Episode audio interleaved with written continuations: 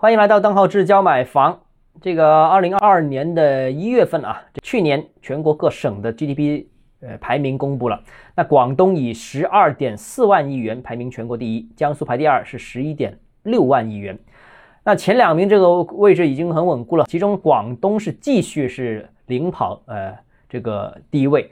那十二万亿这个大省是意味着什么呢？是全国唯一一个十二万亿。十二万亿相当于啊，如果是按汇率折算的话，那广东省的 GDP 总量约为一点九二万亿美元。这个数字放在全球按国家排，也可能排进前十，甚至这个排名高于前十当中的意大利。意大利才有一点八九万亿，广东是一点九二万亿，加拿大是一点六四万亿，那韩国也是一点六四万亿。所以如果排名的话啊，这个广东如果是一个国家的话，能排进全球的前七位啊。这甚至是已经是富可敌国这样来来形容的了。那我个人觉得啊，广东的经济持续稳健、高速增长了这么长时间，除了有地理位置上面的优势，比方说靠近海了，这个海上贸易比较容易做，又临近港澳了，资源比较多。除了这些哎因素之外，还有一个很关键的一个素因素就是文化土壤。那今天跟大家看谈谈我的看法啊。那广东人呢，呃，首先呢，一直以来都很强调在商言商。在商言商呢，就是不会这个不理解，那个有禁禁忌。你只要能做生意的，什么都能谈，也没有什么必须要谈的前置条件啊，这是很关键一点，就在商言商。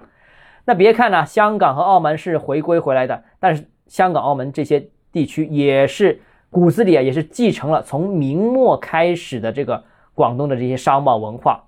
而广东的内地部分呢，也借助港澳吸收了大量来自于英美的这样一些商业观念，所以融合做得很好啊。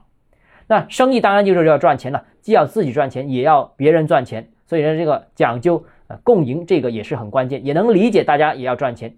而且还有一点是，广东人非常讲究个人边界，不会越界行事啊，这个人家的事基本上就是少管点，或者不管。而且呢，这广东感觉上面呢，在大事上面自己也搭不上嘴，于是呢就专心闷声发大财。而且呢，广东人很少道德绑架，不喜欢扣大帽子啊，不喜欢搞一些高大上的一些理论啊，强调呢是和气生财。无论你是白人也好，黑人也好，哪里的人都好，反正来了就是客，有客人就有机会做买卖。那这个是广东兼容并包的文化，其实我觉得是挺好的。那既务实，也不容易走极端。不容易走极端，这个很关键啦。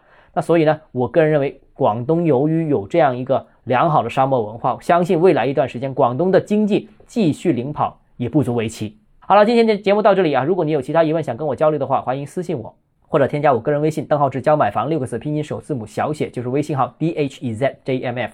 我们明天见。